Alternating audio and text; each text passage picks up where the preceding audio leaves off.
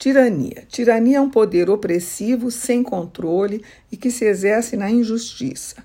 O tirano é toda pessoa que abusa de seu poder.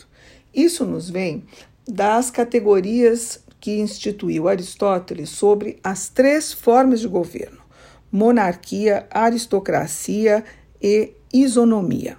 Monarquia é o poder de um só, aristocracia é o poder de um grupo, isonomia é o poder da maioria.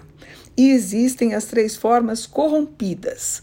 A tirania é a corrupção da monarquia, a oligarquia é a corrupção da tirania e a democracia é a corrupção da isonomia.